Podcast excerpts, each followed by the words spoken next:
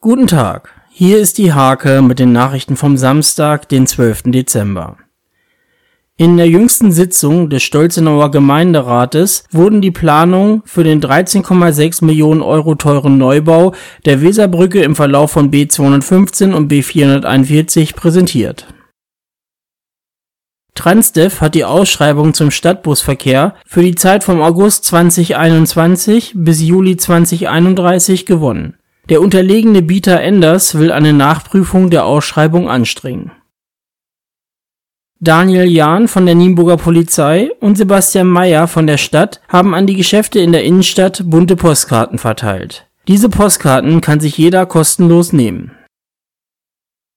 Mit dem Videoformat Kultur im Kuhstall brachte Freitag Poetry Slammer Patrick Büttner alias Stoffel aus Hannover frischen Wind in den Stall von Milchviehwirt Thorsten Rust in Annemolter.